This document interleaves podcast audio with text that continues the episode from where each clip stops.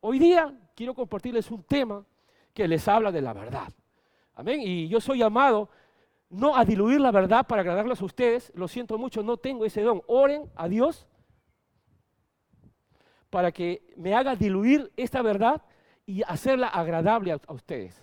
O sea, algo así como, a ver, para las hermanas que saben cocinar, ¿no? Que, que hagan, por ejemplo, de un plato de lentejas que es tan nutritivo, ahí una macumba para que sea dulce, ¿no? Para que sea bien dulce a sus paladares y que la coman como una gelatina. No sé qué harán. Pero yo les quiero decir, hermanos, que las lentejas son lentejas y siempre a lentejas va, va, va, a saber y de la manera que la comamos son los mejores nutrientes para con cada uno de nosotros. Amén. Lógicamente no sé si será tan saludable hacerlo todos los lunes, pero yo sé que el plato de lentejas debe ser bueno. Tanto así que algunos interpretan este, la tentación de, ¿cómo se llama?, de Jacob, este, dice que era un guisado rojo, pero algunos le llaman un plato de lentejas. No sé si, la verdad que no, no sé si en la Biblia dice lentejas, pero con esto fue tentado Jacob. Amén. Bien, hay algunos que dicen, bueno, yo no como lentejas porque yo no quiero ser, ser, tentado. Pero es bueno que nos alimentemos de nutrientes y este es el nutriente que tengo para hoy día. Está en Génesis capítulo 19, versículos del 24 al 26. Y hoy día tenemos el tema, no mires atrás. Génesis 19, 24 26. Yo tengo aquí en una pantalla donde tengo la oportunidad de ver el, pasaje bíblico, así que yo no, yo no tengo buena vista ahorita para, acudir a mi Biblia, pero vamos a leerla juntas. Si tú tienes tu Biblia ahí, debes tenerla también, tu manual de la vida, donde nos habla de la verdad. Cada uno tiene su verdad, pero aquí en, el reino de Dios, Dios estableció su reino, no para, que cada uno viva su fe, ni, para que cada uno viva su verdad. Acá hay una sola fe y una sola verdad, y la verdad de Jesucristo. No es que tú quieres hacer de Dios lo que a ti te convenga. Realmente así no es. Por eso que nuestra vida termina mal. Entonces, hermanos, acomodémonos a donde Dios nos quiere acomodar. Y está en Génesis capítulo 19, versículos del 24 al 26, y leamos. Dice así. Entonces Jehová hizo llover sobre Sodoma y sobre Gomorra azufre y fuego de parte de Jehová desde los cielos. A ver, vamos a tomar lectura un poquito porque yo creía que era un Dios de amor, amoroso, tierno. Bueno, hermanos, Dios es amoroso y tierno, pero nunca va a dejar su santidad, nunca va a sacrificar un atributo por otro. Vamos a volver a tomar lectura. Dice, entonces Jehová hizo llover sobre Sodoma y sobre Gomorra azufre y fuego de parte de Jehová desde los cielos. Destruyó las ciudades y toda aquella llanura con todos los moradores de aquellas ciudades y el fruto de la tierra. Entonces la mujer de, de Lot miró atrás a espaldas de él y se volvió estatua de sal Vamos a repetir esta última parte. Entonces la mujer de Lot miró atrás. Yo no sé por qué no le, la, Biblia no la llama por su nombre, porque realmente no hizo nada, nada trascendente. Así como tú también, cuando te mueras, no puedes hacer nada trascendente si no te levantas y haces algo en el nombre de Jesús. Serás solamente el hijo de, el primo de, o el esposo de, o la esposa de. Pero nunca tu nombre figurará en el reino de los cielos. No, pero que yo, yo fui salvo. Ese es el gran problema que tienen muchas, muchas doctrinas, que porque tuviste una experiencia pasada ya te va a justificar tu presente. Lo pasado, pasado está y eso es lo que vamos a ver hoy día. Verso 26. Entonces la mujer de Lot miró atrás, a espaldas de él. Vuelvan a repetir, a espaldas de él. ¿De quién? De Lot. Y se volvió estatua de sal. ¿Por qué dice espaldas de él?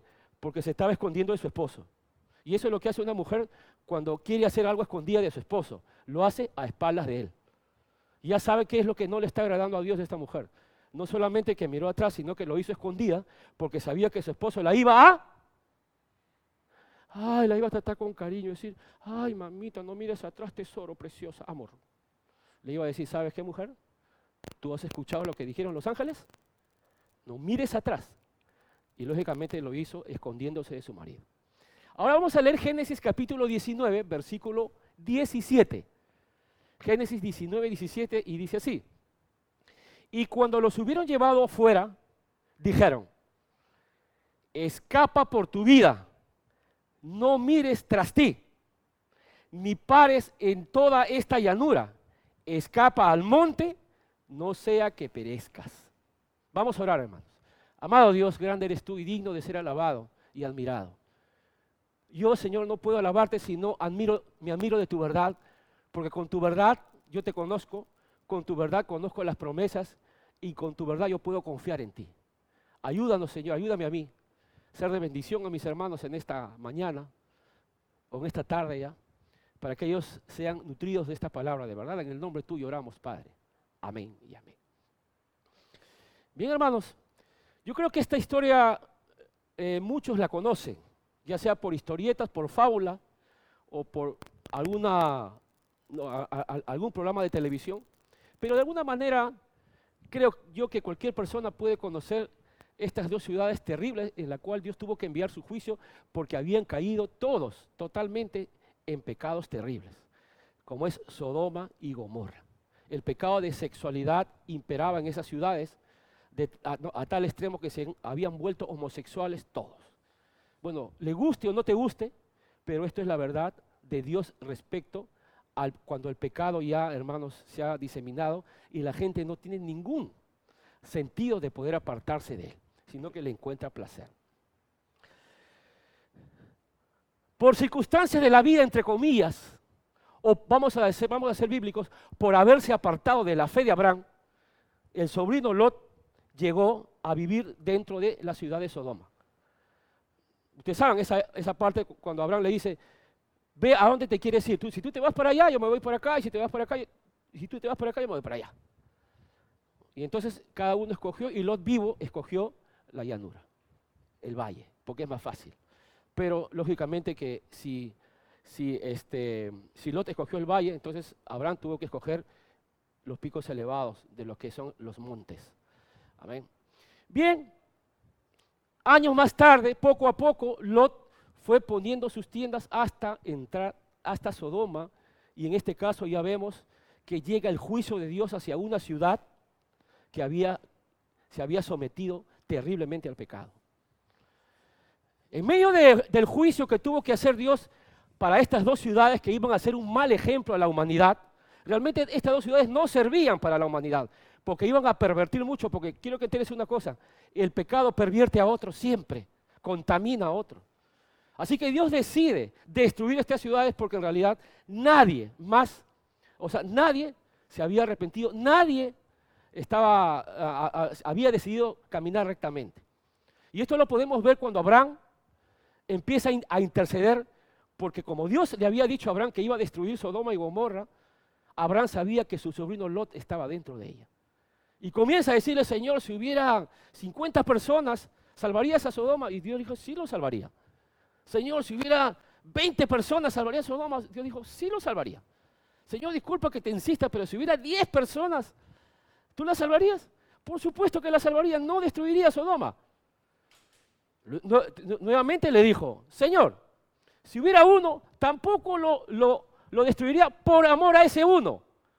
Y déjame decirte, por amor a una persona que ande rectamente, Dios salva a toda una ciudad. Pero luego decide Dios sacar a esa familia, por misericordia, sacar a esa familia para poder destruir a esa ciudad porque realmente se había sumido al pecado. Amén. Y eso es toda la historia que tenemos. Pero para poder entender un poquito mejor esto, Dios envía dos ángeles dentro de Sodoma para rescatar a la familia de Lot. Dios tuvo misericordia hasta con los novios de sus hijas. Amén. Así que están de acomodones, no importa, se acomodan los novios. Y los novios es lógico, siempre se acomodan. Son acomodones nomás. Pero ellos, como podamos observar, salió la familia, pero los novios se quedaron porque a ellos les gustaba esa ciudad. Amén. Así que si tú no haces lo que tu novia te dice, te quedarás también junto con el juicio de Dios. Así que no seas acomodón, sino que sigue tu propia fe. Amén. Aquí estoy hablándole aquí a, varias personas que lógicamente le está cayendo el cafecito. Y gloria a Dios por ello. Entonces, envía, le, dije que Dios había enviado a dos ángeles para que estos dos ángeles co- conminen a la familia a sacarlos.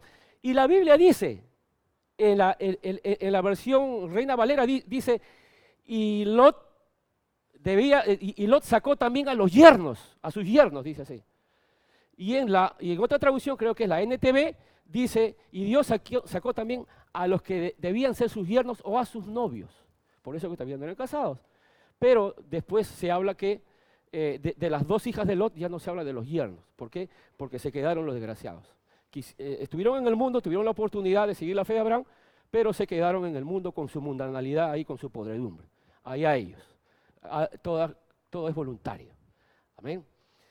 Entonces, sucede de que a la hora que ellos fueron a la casa de Lot, Lot les, hizo pasar en su casa y los habitantes de Sodoma vieron a los ángeles y querían violarlos. Mira, qué terrible. Entonces Lot le dijo, mira, les entrego a mis hijas que son vírgenes. Se las entrego para que violen a ella, pero no violen a los ángeles. ¿Tú crees que los ángeles iban a dejar que lo violen? Entonces agarró y dice que él salió y por haber dicho eso, dice la Biblia que hicieron gran violencia con Lot. ¿Qué cosa significa? Que lo violaron a él. Así que todo violado entró y los ángeles, pero es la verdad, estoy hablando de la verdad. Entró todo violado y abrió la puerta y se metió. Y dice que los ángeles lo metieron a la casa otra vez y cerraron la puerta. Entonces cuando ellos dijeron, sáquenos a los ángeles para, para, para que los conozcamos, la palabra conozcamos significa para que tengamos relaciones con Él. Entonces, cuando esto dice, eh, eh, dice que estos ángeles mandaron un castigo, o Dios les mandó un castigo a todos ellos, los volvió ciegos. Así que los que estaban afuera eran maricones y ciegos. Yo creo que hasta ahorita. Hermanos, la palabra maricón eh, no es un término despectivo. Que lo usamos como despectivo también es para describir a una persona que tiene pecado en su vida. Y no es un defecto, es un pecado. No es una enfermedad, es un pecado que a Dios le abomina mucho. Y eso es la verdad. Y en esa verdad, por esa verdad tenemos que nosotros partir. Porque si no amamos la verdad, no amamos a Dios tampoco. Jesús dijo, el que me ama, mi palabra guardará. Así que las instrucciones, o sea, los ángeles le dieron instrucciones a Lot y le, dijo, saca aquí a tu familia y a tus yernos. Y aquí en el verso, en el capítulo 19, versículo 17, dice que les dijo, escapa por tu vida, no mires tras ti, ni pares en toda esta llanura, escapa al monte, no sea que perezcas. Esta es una advertencia y un mandamiento, hermanos. Lo vamos, lo vamos a volver a repetir. Yo creo que abran sus mentes, su corazón, su memoria, porque todo esto lo ha hecho Dios para poder captar las escrituras. ¿no? Todo, todo. Abre todo. Porque a Dios hay que amarlo no solamente con el corazón, sino también con nuestra mente. Dice, escapa por tu vida. No mires tras ti. Ni pares de toda esta llanura. Ni pares en toda esta llanura. Escapa al monte no sea que perezcas. Así que la Biblia dice que todos escaparon, salieron de la ciudad, porque las ciudades no eran como ahora, las ciudades en esos tiempos estaban ah, ah, protegidas o ah, cubiertas o ¿cómo se llama eso? Cercadas por tremendos muros de protección para que no invadan otras ciudades. Eso se acostumbraba. Así que ellos salieron de la ciudad y sucedió algo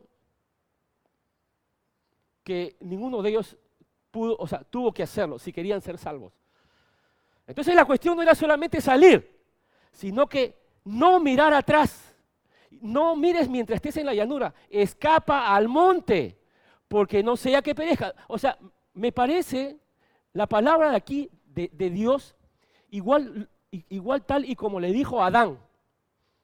No comas de este fruto, porque el día que él comieres ciertamente morirás. No hicieron caso. Y tampoco la mujer de Lot hizo caso. Dice que estaban saliendo, saliendo, ya corriendo, ya habían escapado, y a la mujer se le ocurre mirar atrás. ¿Y qué pasó? Se quedó como una estatua. ¿Como una estatua qué cosa? Perdón, de sal. Y tuvo las consecuencias de lo que Dios mismo le había dicho. ¿Qué dijo? Escapa por tu vida. Así le dijo, escapa por tu vida. Aquí no estaba dándole ninguna opción, o sea, se trataba de la vida de cada uno de ellos. Por su misericordia Dios los había rescatado. Y ellos debían de observar, mientras ya estaban ejerciendo la salvación, deberían observar esto, porque algo que debían de aprender es que no hacer las cosas que a Dios le desagrada. Pero esta mujer dice que miró atrás y basta con haber mirado atrás para que se convierta en sal. Y lógicamente, como tenían eh, eh, la instrucción de no mirar atrás, simplemente vio a su mujer y sí tuvo que seguir adelante porque los caminos de Dios es seguir adelante, no mirar atrás por nada. Amén.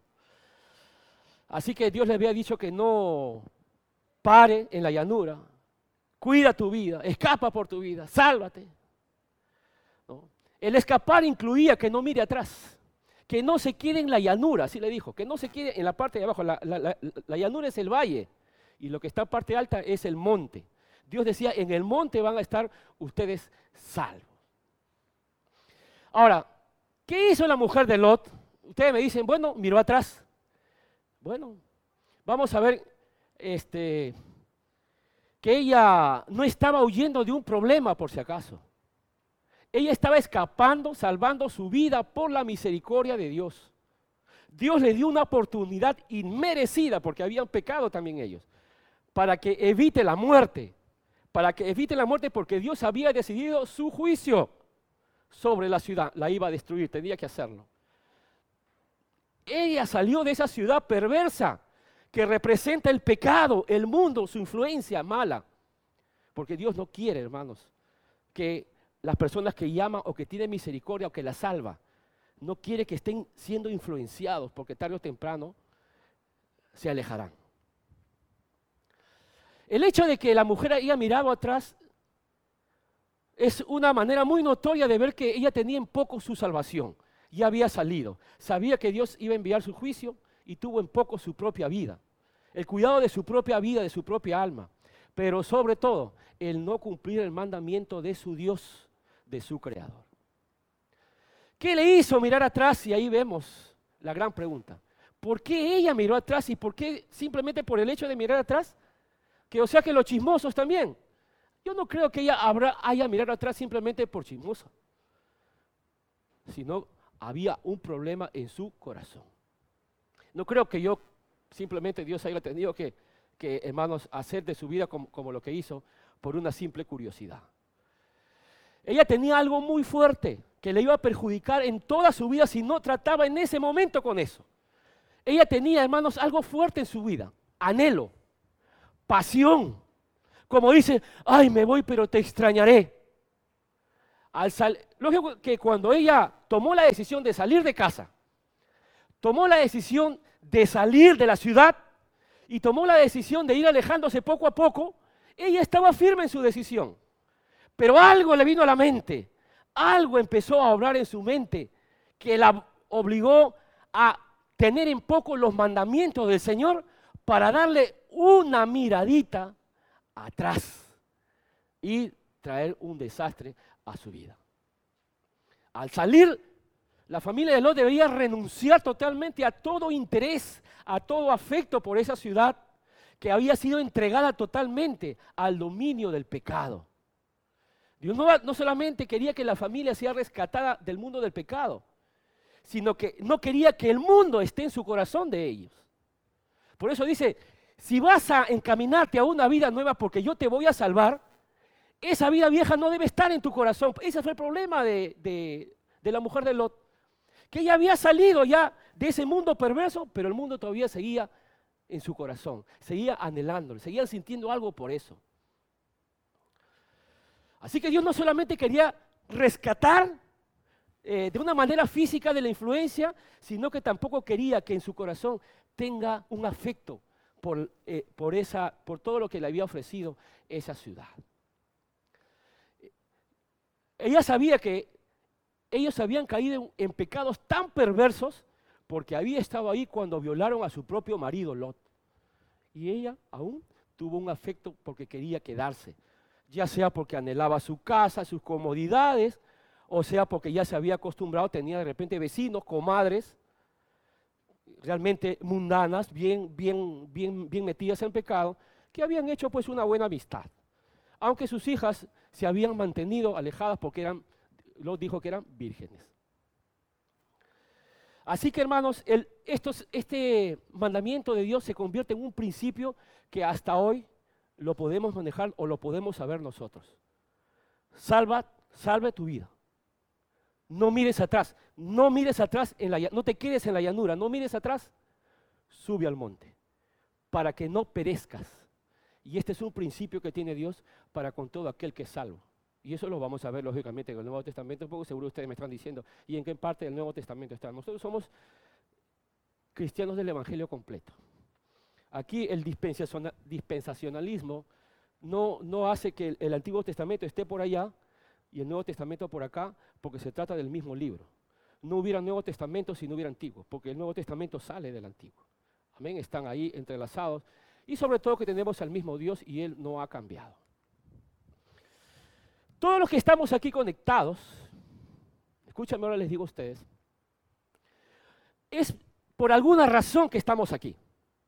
Tú que estás conectado o conectada en esta página, en estos momentos de, de este servicio, de, este, de esta compartir de la palabra de Dios, es porque algo ha despertado en ti un interés por Dios. Quizás oíste alguna palabra, alguien te dio un consejo, o quizás sentiste en tu corazón que la decisión que has tenido o la vida que has tenido no te ha llevado a buen recaudo. Aún así, fuiste a una iglesia, aún así en algún momento serviste a Dios y que la verdad que no te ha ido bien. Y por eso estás conectado con, nosotros en esta página. Toda persona, para que pueda venir a los pies de Dios, debe saber que esa vida que tiene, escucha hermanos, cualquier persona que quiera seguir a Dios, lo primero que tienes que saber, aunque sea en un pequeño porcentaje, tienes que saber que esta vida que llevas, más que arreglo, necesita salvarte, salvación porque estás en medio de un sitio que no es agradable a los ojos de Dios. Todos otros, uh, mira, por múltiples consejos que hayas escuchado o eh, este, en la vida, he visto personas, hermanos, que intentan salir o intentan dar ciertos arreglos a su vida le va mal en su matrimonio y solo quiere que Dios arregle su matrimonio. Se dan el lujo de escoger qué parte Dios quiere que se las arregle, porque creen que el resto está bien. Yo tengo un buen corazón, esta parte sí, yo la sigo manteniendo porque solamente esta parte, cuando, era, cuando están en las drogas o cuando estaba solamente en la borrachera, eso nomás quiero que Dios me lo quite. Discúlpame, pero eso no es lo que Dios ofrece. Dios ofrece. Si tú crees que, que ese buen corazón que has tenido antes de venir a los caminos del Señor, lo tienes hasta ahora, eso para Dios no sirve. E, eso es como Saúl, le guardas lo mejor para Dios. Lo que Dios te dice mata, mátalo. Y lo que tenemos que tratar es con la carne, con nuestra humanidad. Lo que Dios ofrece es una vida nueva, no un matrimonio nuevo, no una relación nueva, sino es una vida nueva. Así que nosotros tenemos que, para poder vivir una vida de satisfacción, no necesitas arreglar tu matrimonio, necesitas arreglar tu vida, porque eso es lo que Dios ofrece, o todo o nada. Y hay personas, hermanos, que han intentado por toda su vida, no sé cuántos años tendrán, 14, veintitantos, treinta y tantos, o cuarenta y tantos ya, o ya está bordeando los 50, quizás. Pero en todos estos años de su vida intentan subsanar aquella cosa que está mal y le sale mal, intentan subsanar y le sale mal y le sale mal. Y son tan testarudos que siguen intentando y nunca les saldrá. Han pasado ya muchos años y siguen intentando sin ninguna satisfacción personal. Hasta que se acuerdan de que hay un Dios todopoderoso y recién como que intentan acercarse a Dios para ver qué pasa. Dice, bueno, yo puedo acudir a psicólogos, a cualquier cosa, y si también tengo que acceder a Dios, también Dios. No, Señor. Ningún camino te puede llevar a la salvación, solo Dios. Solo Dios tiene la solución para nuestras vidas. Y esas personas que viven intentando, intentando hasta agotar los recursos, y cuando agotan sus recursos recién se acuerdan que hay un Dios y dicen, realmente Dios es el único que me puede sacar de este asunto. A otros saben que sí, les fue su vida muy desagradable. Algunos dicen tocar un fondo, pero cada quien tiene su propio fondo. Cada quien tiene una medida de su propio fondo. Algunos que, porque tenían una vida no muy frecuente en drogarse, para ellos tocaron fondo. Otros que están metidos en el hueco, para ellos todavía no han tocado fondo. ¿Entiendes? Pero cada uno tiene su propia medida y cuando llega el momento de darse cuenta que su vida es desagradable, es que vinieron a los pies de Cristo. Cuando uno se acerca, hermanos, recién al Señor, de manera completa, no puede saber totalmente cuán desagradable era este, la, vida anterior hasta que experimentas la nueva vida. Te vuelvo a repetir.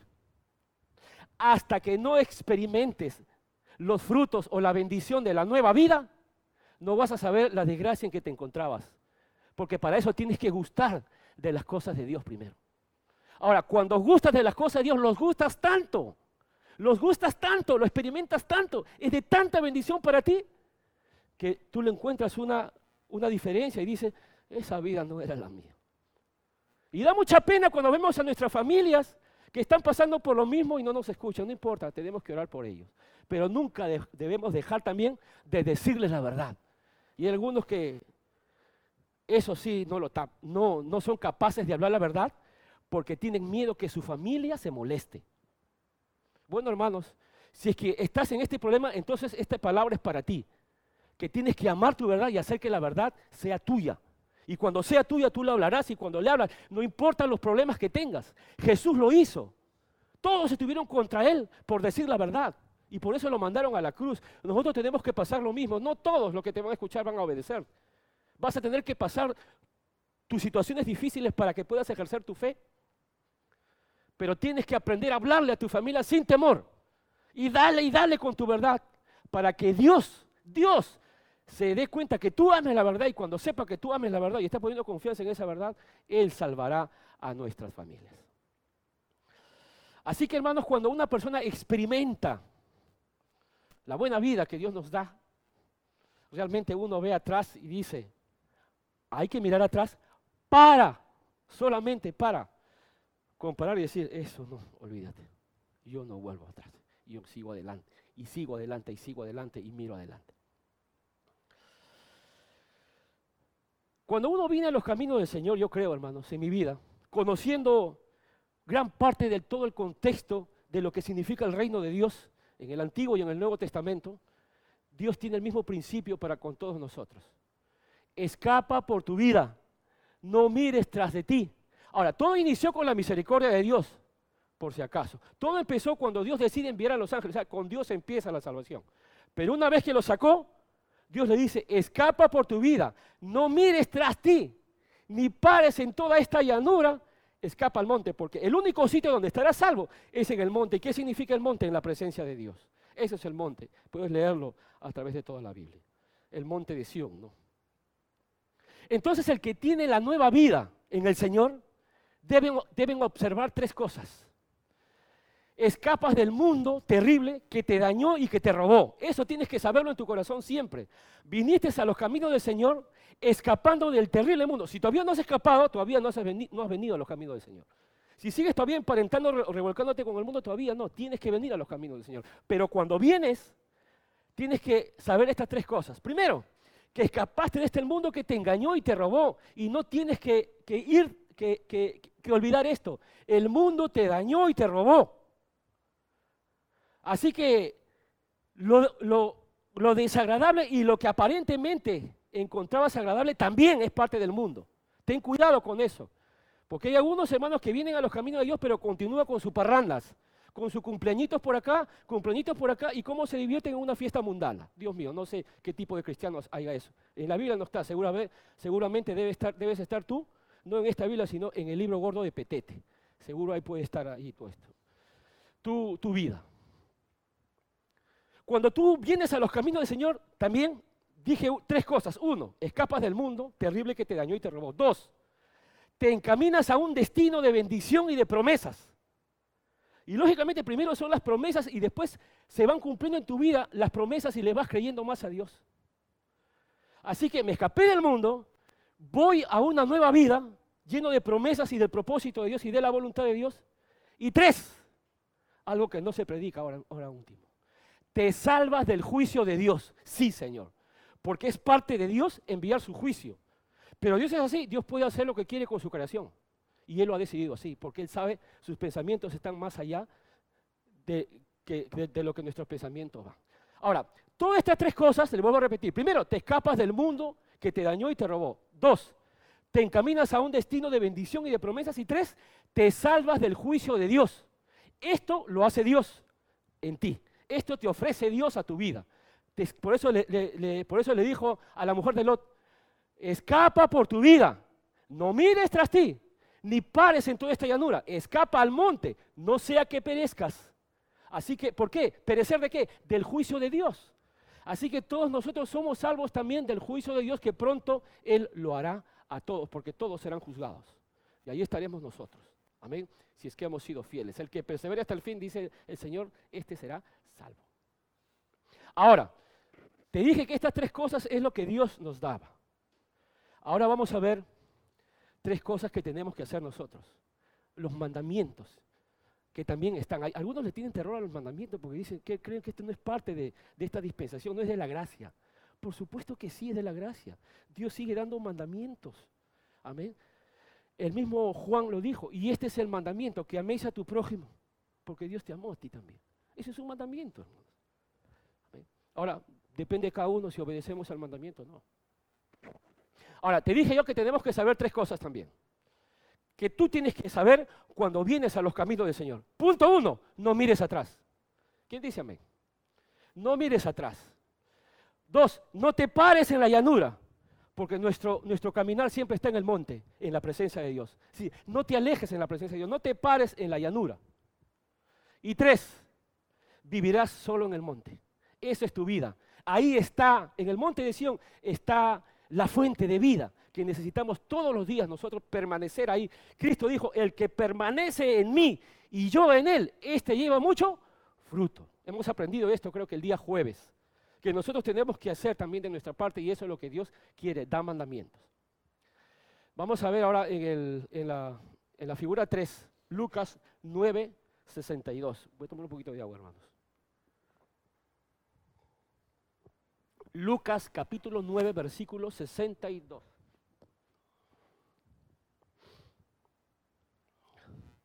Quiero, quiero aprovechar en esta oportunidad. Estoy haciendo, pero, está, este, está con gel. ¿Está bien ahí? Lo que pasa es que mi esposa está que me quiere verme bien, verme bello. Yo, yo, yo la entiendo. Soy irresistible, bueno, para ella. Yo la, yo la, yo la comprendo. Sí, sí, entiendo ya. Hasta que se muere por mí. Yo tengo que más o menos decirle, aguántate un poquito, tranquila, padre. Se desespera. Bueno, yo también me desespero por ella, la verdad que sí. La verdad que sí. Yo a veces la, la, este, la veo durmiendo, yo la contemplo y digo, te amo realmente. Porque tengo que amarla. es una broma, hermano, sí. Bien, sí, pero cuando uno ama, hermanos, ama, ama realmente es, lindo, ¿no? Como, como sea, hermanos, ahí este, flaco, gordo, adelgaza, no qué sé yo, pero uno sigue amando a, la ayuda idónea que Dios le ha puesto. Amén. Dije Lucas capítulo 9, versículo 62. Ahora vamos al Nuevo Testamento, porque algunos me dicen, ah, el pastor está siendo un legalista, solamente va al, Antiguo Testamento. Algunos otros le vienen a su mente decir, ay, qué duro el pastor. Bueno, yo estoy hablando de la palabra de Dios. Si es que yo soy duro, deja, eso, pero toma lo que es la palabra de Dios para ti. Lucas 9:62 dice así. Y Jesús le dijo, ninguno que poniendo su mano en el arado mira atrás es apto para el reino. Dios mío, Jesús fue más radical todavía que, lo que hemos leído en el Antiguo Testamento, con el ejemplo de la mujer de Lot. Ninguno que poniendo su mano en el arado mira atrás es apto para el reino de Dios. Ah, pastor, es que lo que pasa es que yo sé teología. Lo que pasa es que usted, pastor, usted tiene que ver el exégesis. Acá tiene que ver el contexto. Y aquí está hablando de una persona que está arando la tierra. Hermanos, no. Jesús está utilizando una figura, una metáfora, analogía, lo que quiera decirles. Pero está utilizando eh, eh, cómo es que una persona que se encamina en los caminos o en el propósito de Dios no debe mirar atrás. ¿Por qué? Porque no es apto en el reino de Dios. Ya ves, tenemos la misma mente de Dios en el Génesis, la misma mente de Dios en Jesucristo. Lo mismo, hermanos. El mismo principio, pero ahora Jesucristo es más, es más claro todavía. Ninguno que se encamina a seguir a Cristo puede mirar atrás. Ahora, este llamado no es para pastores o obreros del Señor, aquellos que tienen un llamado, no. Dice apto para el reino de Dios. ¿Qué significa? Cualquier persona que se encamina a seguir a Cristo. El asunto es esta. ¿Qué significa mirar atrás?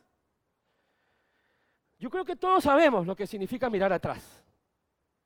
Ah, ya, yo sé lo que significa mirar atrás, pues lógicamente, ¿no? Ya, pero voy a ver, yo, yo sabes que dije, como yo ya sé que todos saben lo que significa mirar atrás, entonces voy a poner qué es lo que no significa mirar atrás. Y así que encontré esto. Mirar atrás no significa retroceder. Tú, ¿por qué? Porque la mujer de Lot estaba, estaba saliendo y miró atrás. O sea, no dice que retrocedió y se fue a, a, ¿cómo se llama? Sodoma. ¿Me entiendes? Así que mirar atrás no significa retroceder. Ni siquiera se está refiriendo a eso. ¿Qué será de los que retroceden? Dios mío, aquí no está. No vamos a hablar de ellos. Porque no están en la Biblia, ya están fuera. Siquiera la mujer de Lot tenía más esperanza de aquellos que ya no están en los caminos del Señor. Bueno, lo peor es que conociéndolos y habiendo gustado de la verdad, deciden retroceder. Eso, aquí no estamos hablando de ellos.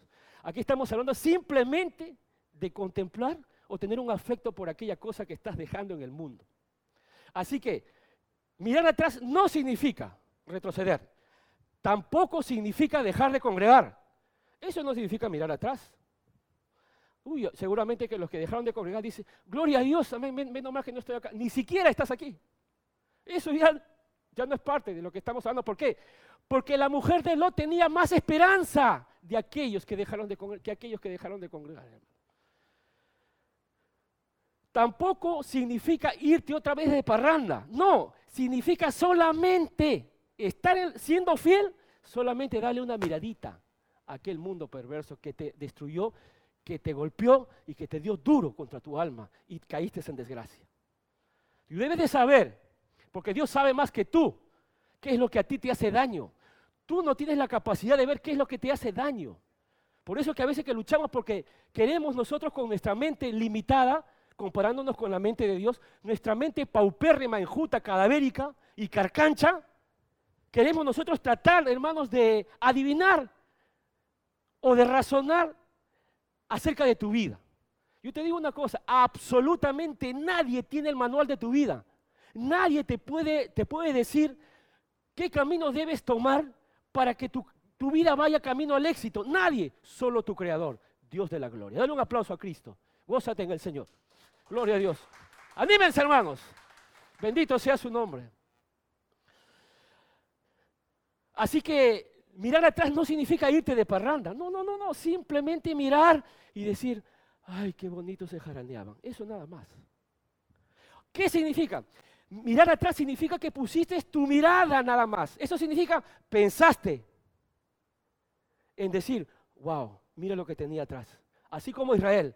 Ah, mira, cuando estábamos allá en Egipto, comíamos puerros, comíamos ajos, comíamos carne. Y eso, hermanos, lo, destruyó. Eso significa pensar, imaginarte y em, eh, empezar a pensar que el mundo tiene algo bueno para ti. Realmente dejar de congregar tiene algo bueno. Ya no tengo que estar con el celular, con la computadora ahí para escucharlo. A eso yo soy el pastor, a estar con los hermanos hipócritas. Ya no tengo que estar gastando mi batería, pero sí tienes energía para tus cosas seculares. Esas cosas que no tienen que ver exactamente con el propósito de Dios. Bueno, aquí no vamos a hablar de ellos, porque ni siquiera figura. Aquí estamos hablando de aquella persona que siendo fiel le da una miradita, extrañando al mundo perverso. Ay, qué terrible. ¿Cómo extraño esas cosas? Solamente eso. Pensar, imaginar, extrañar la vida relajada sin perseverar, sin seguir adelante. Solo mirar. eso, hermanos.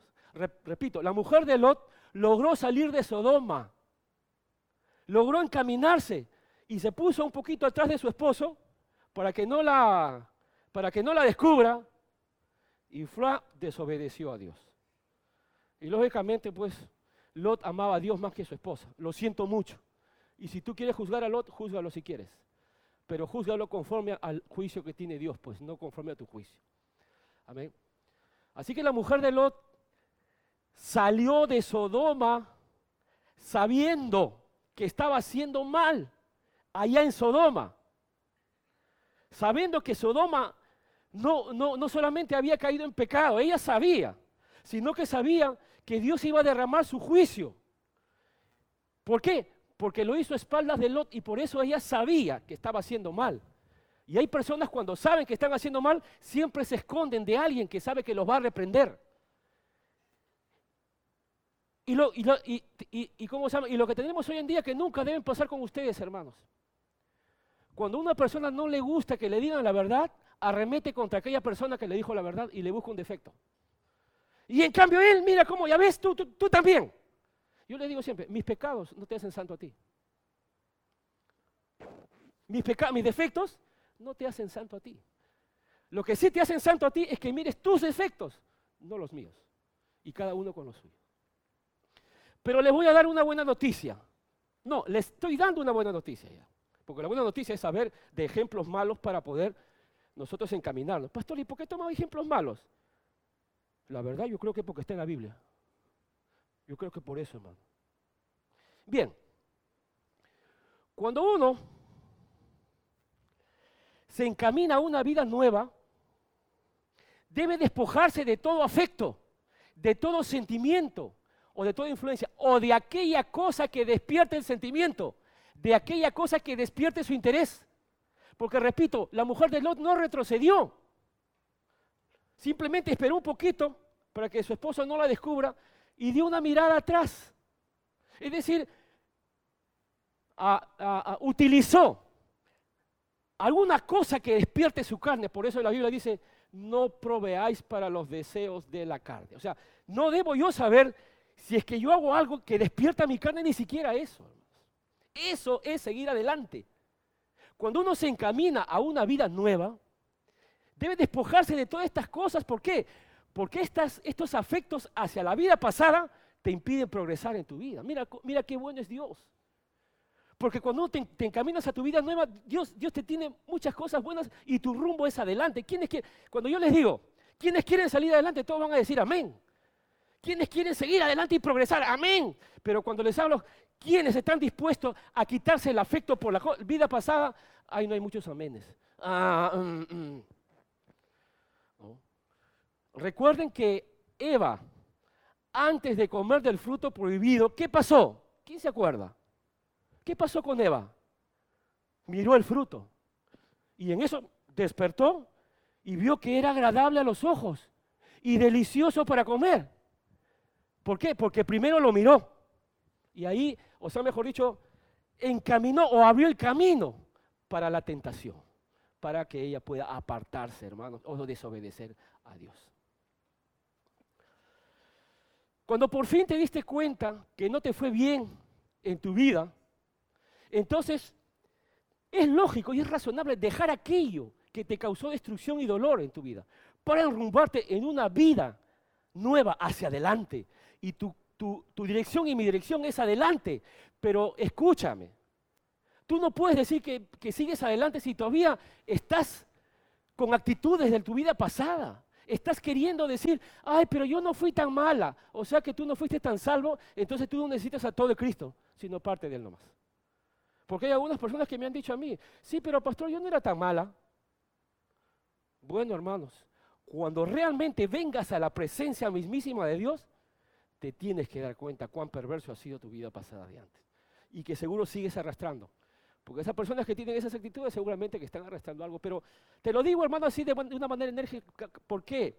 Porque esa cosa del, del pasado, te estoy hablando no de las personas, sino te estoy hablando de todo, de tus actitudes pasadas, de tus reacciones pasadas, de tus pensamientos pasados, de todo lo que significa una vida pasada. Amistades, concurrencias, costumbres, pasatiempos, vicios, actitudes, reacciones, todo eso involucra la vida y tienes que dejarlo si tú quieres enrumbarte a tu nueva vida y gozar realmente y deleitarte de los caminos del Señor. ¿Por qué? Porque esa vida pasada es la que te llevó a hacer daño.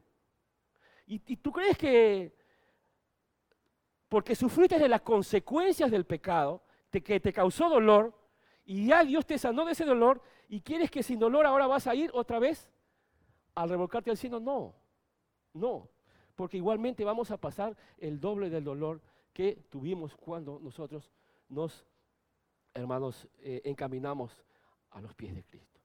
Entonces el cristiano, hermanos, va siempre adelante, ni siquiera mira atrás. Todo aquel que se encamina en las cosas de Dios no mira atrás porque no es apto para el reino de Dios. Todo aquel que está, que, que da un pequeño pensamiento para darle cabida al diablo, de decir que tu vida pasada tiene algo bueno que pueda ser rescatable, no eres apto. No lo digo yo, hermano, lo dijo Jesucristo. Moléstate con él, peleate con él. No hay problema, hermanos. Pero eso, eso lo dijo Jesús. No es apto para el reino de Dios. ¿Por qué? Porque Dios dice, yo quiero un pueblo que siga adelante, yo quiero un pueblo que anhele la bendición. Mira, todo lo que yo tengo es una vida nueva, eso es lo que le decía Israel por su mente esclava, por su mente mundana, ellos, hermanos, tuvieron que vagar 40 años en el desierto y dijeron, ustedes no van a entrar, su nueva generación entrará. Y a ellos realmente pudieron gozar o experimentar de todo lo bueno que Dios les daba. Y pero para que tú te inicies, debes de seguir permaneciendo fiel al Señor. Tú ya saliste de Sodoma, entonces no mires atrás, siga adelante porque en el monte está tu lugar. En el monte está Cristo y cuando tú estás en el monte, ya no retrocedes, ya no miras atrás, ni siquiera mirar atrás. Algunas personas que ha, pasado, eh, o algunas personas que andan cada cierto tiempo fiel, se alejan de Dios. Fiel, se alejan de Dios. Y creen que están bien, hermanos. Qué pena. Porque Dios tiene un solo camino. Y la palabra perseverar es algo bíblico. Es algo que me da la excelencia en mi vida yo continuar a pesar de la situación difícil, continuar adelante. Hebreos capítulo 10, versículos del 35 al 39 nos dice, Hebreos capítulo 10, versículo del 35 al 39. Hebreos capítulo 10, versículo, versículos del 35 al 39 nos dice, no, perdás, no perdáis pues vuestra confianza, que tiene grande galardón bueno, algunos dicen, sí, pero no dice no perdáis la salvación, porque la salvación no se pierde. Qué terrible, hermanos. Aquí Dios dice que no pierdas la confianza y simplemente no la pierdas, porque te involucras en otra cosa. Siempre tratando de, querer seguir siendo salvo aún pecando. Eso es lo que quiere la gente. Y se agarra de esa doctrina fuerte, porque aman todavía el mundo. No perdáis pues vuestra confianza que tiene grande galardón. ¿Quiénes quieren el galardón? De Dios. Todos nosotros. Pues entonces no perdamos la confianza. Verso 36. Porque os es necesario la paciencia, porque os es necesaria la paciencia para que habiendo hecho la voluntad de Dios, obtengáis la promesa. Vuelvo a repetir, esto no es lo que no les gusta mucho. Porque habiendo hecho la voluntad de Dios, que dice, obtengáis la promesa. Algunos dicen, no, no, pero yo soy como Abraham. Yo solamente veo las promesas y nada más, porque la promesa fue antes de la ley. Sí, pero Abraham obedeció porque Dios dijo que saliera de uno de los caldeos. También escapó y ya no miró atrás, sino siguió adelante. Eso es lo que no le gusta. ¿no? Seguimos, seguimos leyendo en el versículo 37 de Hebreos. Dice, porque aún un poquito, y el que ha de venir vendrá y no tardará, mas el justo vivirá por la fe. Y si retrocediere, no agradará a mi alma. Mira, no me agradará a mí. Qué, tremendo. Pero nosotros no somos de los que retroceden para, para perdición, sino de los que tienen fe para preservación del alma. Mira lo, lo mismo que le dijo Dios a la mujer de Lot. Y no perezcáis. Dice, escápate, sal de ahí, salva tu alma, salva tu vida. Es lo mismo que nos está diciendo Dios aquellos que tenemos fe para la preservación del alma. Así que tú y yo debemos mirar siempre adelante. No importa, hermanos, si es que tiembla tu cuerpo, no importa que te esté atacando el diablo a tu mente, no importa cuán nervioso estés, no importa cuán miedo tengas, lo que más Dios aprecia es tu constancia, tu fe, tu perseverancia. Después todo el resto va a pasar, porque Dios obrará en cada uno de nosotros. Y Dios premiará tu fe porque es más preciosa que el oro. Así, hermanos, hayas tenido sentimientos variados, tú debes de seguir perseverando en el Señor, porque Dios te pondrá a buen recaudo muy pronto. Porque por eso dice, un poquito de Dios y Dios vendrá, no tardará, mas el justo vivirá no por su justicia, sino por la fe. Pero nosotros no somos de los que retroceden para perdición, sino de los que tienen fe para preservación alma. Así que el que valora su vida, realmente el que valora la vida que Dios le ha dado, que valora su alma, siempre sigue adelante y no mira ni siquiera para un costado. Sigue siempre enfrente, hermanos. ¿Por qué? Porque saben a quién en quién han creído. Saben a quién le están obedeciendo. Hoy día el reino de Dios necesita gente de convicción. Gente que diga, yo creo ayer, yo creo hoy y yo creeré mañana. Eso se llama gente de convicción. Hay gente que dice, bueno, yo creo hoy día, pero no sé si mañana. Y están una vida pusilánime y de confianza y creen que están bien porque hablan de Dios o creen que están bien porque salen a predicar. Hermano, Dios quiere usar a un pueblo fiel, a un pueblo perseverante, a un pueblo que le demuestre su amor. Porque el pueblo, el reino de Dios se compone de gente de convicción y quiere hacer de ti no una, una persona pusilánime, no una persona que ande vagando por el mundo sin, sin ningún objetivo. La mayoría de la gente su único objetivo es primero el colegio, después la secundaria, terminar la secundaria, universidad, si es que pueden, o instituto, y después su profesión, y después qué.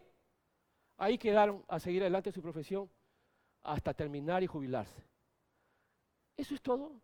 Hermanos, recuerda que la planta no piensa, pero sí, nace, crece, se reproduce y muere. Y a veces que somos como plantas, porque eso es lo único que hacemos en la vida. Nacemos, crecemos, nos reproducimos y nuevamente de pueblo eres y a pueblo volverás. Y no hacen nada más en la vida. Aquellas personas que van a ir contentos al cielo son aquellas hermanos que dicen, Señor, gracias porque hice algo en el reino de Dios. Supe hacer algo. Supe sacrificar mi profesión. Yo, estoy hablando de mí. Porque hay algunos que dejan su profesión por amor a Cristo y otros que al revés. Dejan a Cristo por su profesión. Dejan un lado ahí esperándolo. Por, eso digo, hermano, si quieres tú aprender como tu pastor, primero empieza a ser como tu pastor, pues. Ahí sí no, no, entras. Al fin y al cabo, hermano, nunca nadie puede tener un corazón del pastor porque hasta que no sea llamado como pastor y esté ejerciendo el pastorado. Mientras tanto, no puede saber porque no ha sido llamado para tal y por lo tanto no recibirá los dones que tiene o no recibirá el corazón de un pastor porque el corazón de un pastor lo pone Dios al que llama como pastor. Amén. Así que todos nosotros hemos sido llamados para el reino de Dios, para una sola cosa, ir adelante. Pero no se puede ir adelante si estás pensando constantemente en retroceder. Iba, iba, a decir, me recuerdo, pero esa palabra está mal, dicha. Recuerdo o me acuerdo de aquel pasaje, hermanos, que nos habla de Ruth y Noemí, ¿no? no sé si, ustedes se acuerdan, que Noemí era la suegra. Y había otra, que ¿cómo se llamaba? La, otra no era Orfa. Las dos la siguieron. Y él le decía, regresense. ¿Por qué? porque hermanos, Noemí sabía de que si esas mujeres van a estar extrañando Moab, le iba a ser un problema, hermanos. Iba a estar toda la vida quejándose. Ya ves, ¿para qué me has traído acá? Ya ves, mira que no, que, que, no está bien, mira que está bien la iglesia y mira no me va bien, ya ves, Dios mío, es un problema. Por eso decía, ¿sabes qué? Váyanse. Y decía, no, vamos a ir contigo. Y ahí estaba Orfa, Orfa, ¿no? También adelante ella. No, vamos a ir contigo. Y es más, llegó un momento en que, en, que, ¿cómo se? En que Noemí le dijo, váyanse otra vez. No, yo no me voy, yo te amo. Y se puso a llorar Orfa ante su, ante su suegra.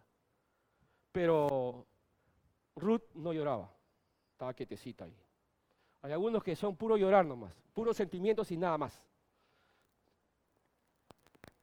Y ahí no, nada más, no hay voluntad. piensa que su sentimiento, que su voluntad va a seguir a su sentimiento. Eso no es así. La voluntad sigue a la palabra de Dios, no al sentimiento. Hasta llegó un momento que, que, que Ruth decía, ¿sabes qué? Váyanse, ya ustedes están libres, ya murió su marido, vayan a buscarse otro, tienen una felicidad. Yo voy a mi pueblo porque yo creo en Dios y yo soy persona de convicción. Ustedes retroceden porque ustedes no son parte del pueblo de Dios, ustedes son de Moab, moabitas. Así que Orfa ya la pensó. Le vino el pensamiento de la mujer de Lot. Dice, no, pero en realidad voy a dejar mi familia, voy a dejar mis amigos, mi promoción. Uy, qué bonito. Mira cuántas cosas buenas hemos pasado y empiezan ya a traicionar tu mente. Mira, me acuerdo que hacía esto, mira, me acuerdo qué bonito era, maravilloso, cuando chupaba, cuando me emborrachaba, cuando mentaba en la mar en la esquina, maravilloso. Yo hablaba lisura como si nada, fluía, fluía, qué tremendo, y ahora no puedo porque el pastor siempre me para dando palo. Y empieza, hermanos, a decir, ay Dios mío, qué terrible. Y entonces Orfa decidió, ¿sabe qué? Mejor este, me voy. Y Noemí, bravo, retrocede, vete. Eso es una persona que predica el Evangelio con convicción. Si no quieres escuchar la palabra, pues vete, no hay problema. Aquí no estamos rogando que venga gente a los caminos de Cristo. Aquí estamos exponiendo una verdad. ¿Por qué? Porque Dios, no Dios, Dios te promete grandes bendiciones para ti. Si no lo quieres, no hay problema. Ya tú verás más adelante. O gustarás del fruto de lo que tú escogiste. Pero no estamos escogiendo una religión. Eh, eh, eh, ¿Estaría yo mal o no tendría base fundamental para exponerles esta verdad si estuviera simplemente llevándote una religión? La religión no salva, hermanos. Cristo es el que salva y yo te estoy ofreciendo los caminos de Dios. Ponle, el nombre que tú quieras. La zarza ardiente, este, o sea, el camino de Balac, el camino de Balac, coge lo que quieras. Pero aquí, hermanos, predicamos a una persona, Jesucristo y nada más, porque Él es el único que da salvación. Así que hermanos, sigamos adelante sin mirar atrás. Sigamos adelante sin, darle cabida a pensamientos que puedan generarnos cierto afecto a la vida pasada. Algunas personas vienen arrastrando pecados de su familia y no lo dejan, ¿sabes por qué? Porque no creen que es pecado, pero no saben que pertenecen a su naturaleza vieja. Vienen arrastrando hábitos familiares. Y hermanos, es tan feo arrastrar hábitos familiares y debemos de ponernos en la presencia de Dios y que Él nos revele, porque es, es una gran bendición que no sigamos con los pecados que vienen, hermanos, de nuestros ancestros. Dios quiere romper esas barreras y que empecemos una, nueva, vida totalmente nueva para que tenemos una, tengamos una generación nueva de gente, hermanos. Algunas personas no saben criar a sus hijos porque vienen arrastrando también malas crianzas de sus padres. Y puede ser así. Y, todavía piensan, hermanos, que sus padres son dioses. O que sus padres simplemente por el hecho de ser sus padres van a ir al cielo. Hermanos, la Biblia lo dice, lo dice Jesús, no yo.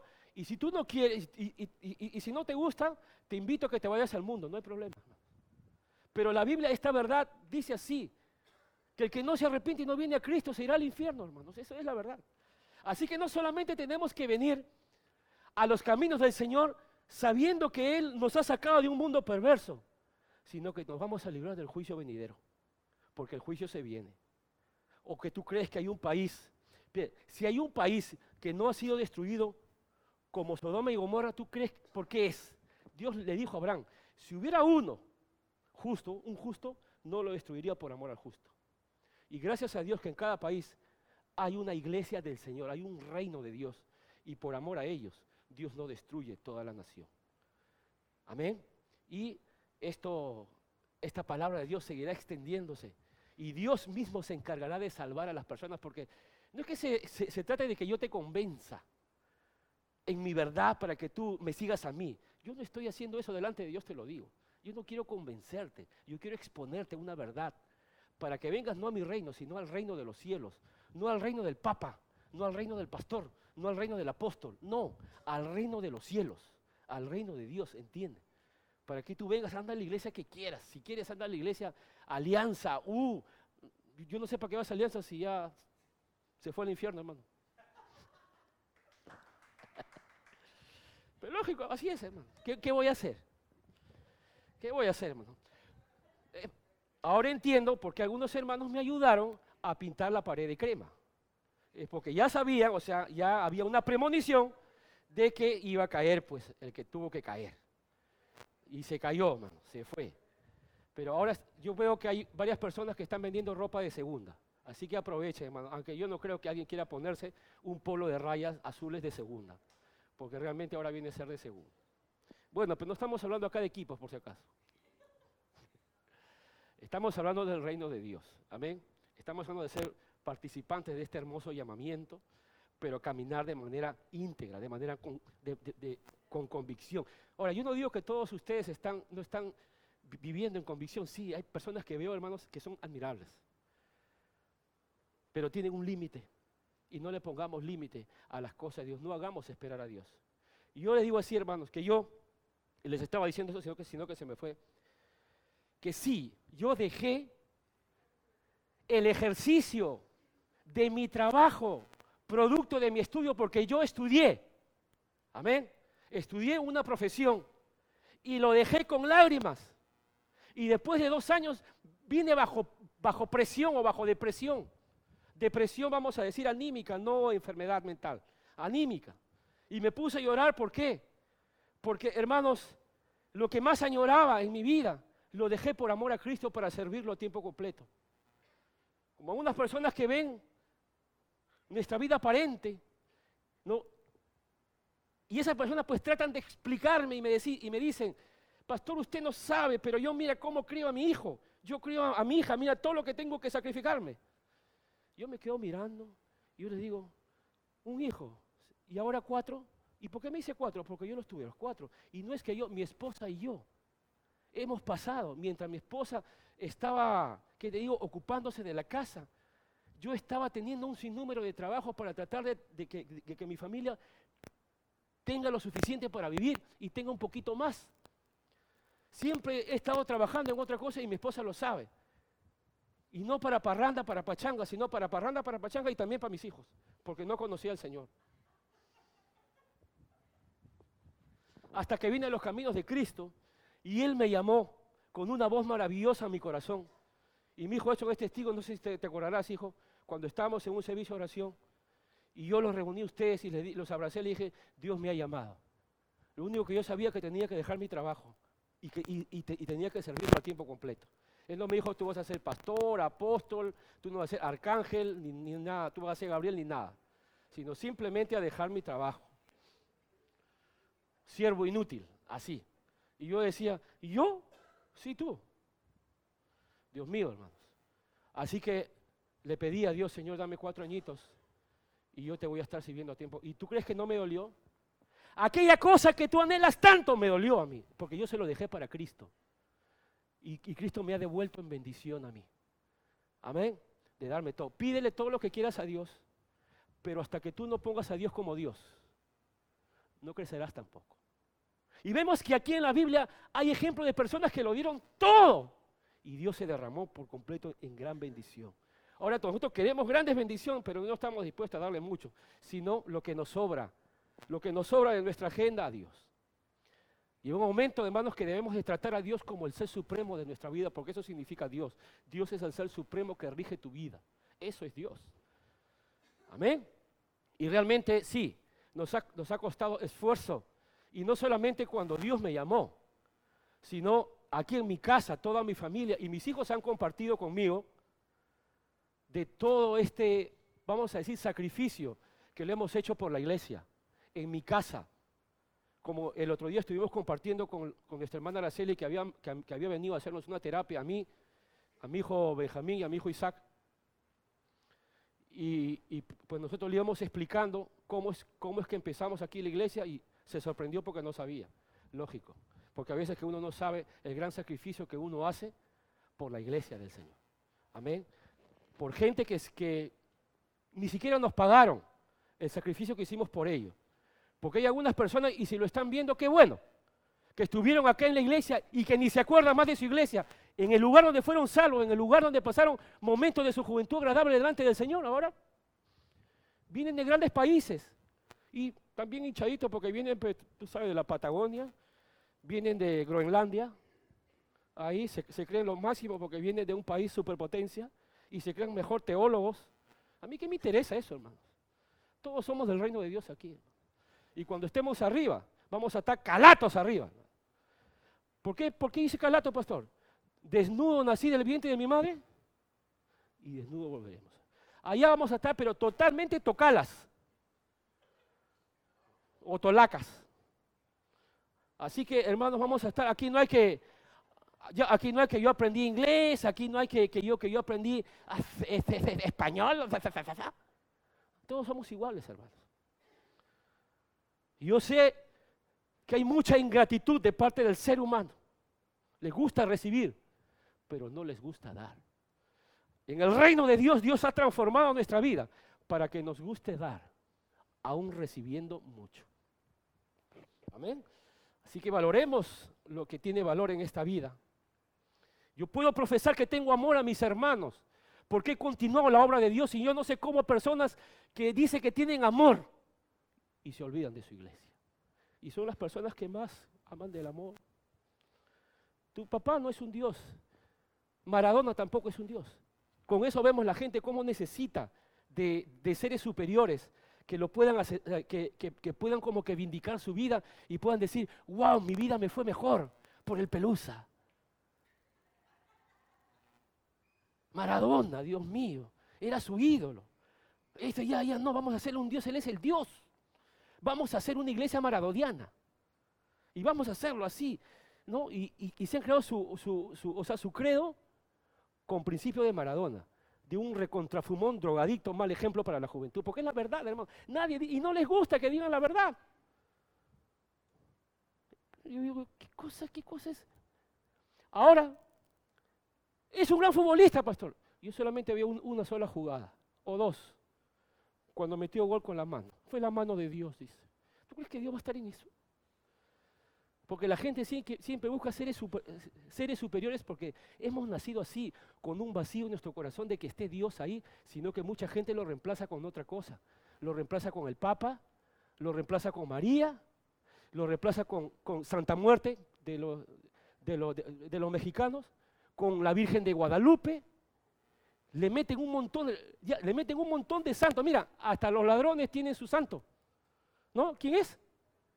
Sarita Colonia, hermanos hasta, los que están en el penal tienen su santo, Virgen de la Mercedes, patrona de los, de los preciosos, o sea, de los que están presos. Y se meten un montón de santos acorde a sus necesidades, santos fabricados por ellos mismos. Pero no, hermanos, Dios no puede ser fabricado con manos de hombre. Dios es un Dios supremo. Amén.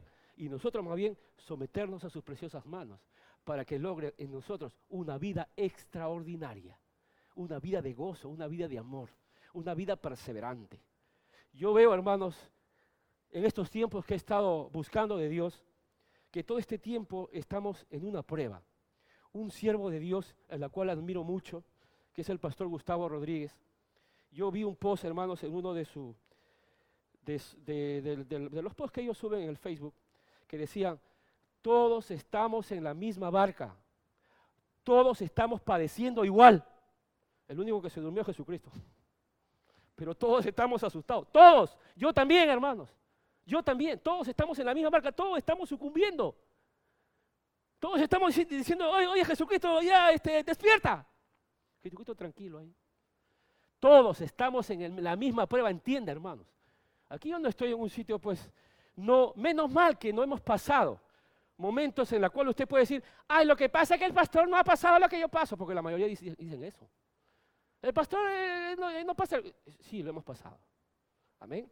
Sí, lo hemos pasado.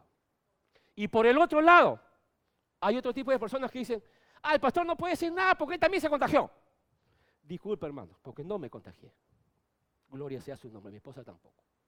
Así que por ninguno de los, dos lados, porque Dios es bueno, nos ha mantenido ahí, no yo, sino el Señor. No sé hasta dónde, pero acá sigamos siendo fieles al Señor porque Él nos ha puesto hasta ahora a buen recaudo y por lo tanto eso debe estimularnos a nosotros a seguir adelante, pero quiero que sepas que si tú decides seguir adelante, no mires atrás. No hagas aquella cosa que te den estímulo a tocar o a gustar de aquellas cosas que tú hacías en tu vida mundana, porque era tu Sodoma tuyo, es nuestro mundo. No estemos anhelando las cosas del pasado. Las cosas del, mundo tiene su música, ¿quién dice amén? Tiene su música, tiene su lenguaje, tiene su costumbre, tiene su ambiente, amén, tiene su, su relación, tiene su reino, el reino de las tinieblas. No hay término medio. Aquí somos del reino de Dios los que perseveran para la preservación del alma, como nos dice en el libro de Hebreos, que hemos leído, capítulo 10, versículo 39. Vamos a orar, hermanos, y vamos a dar por concluida este, eh, concluido este servicio y esperando de todo corazón que esta palabra que has escuchado haya cabida en tu corazón.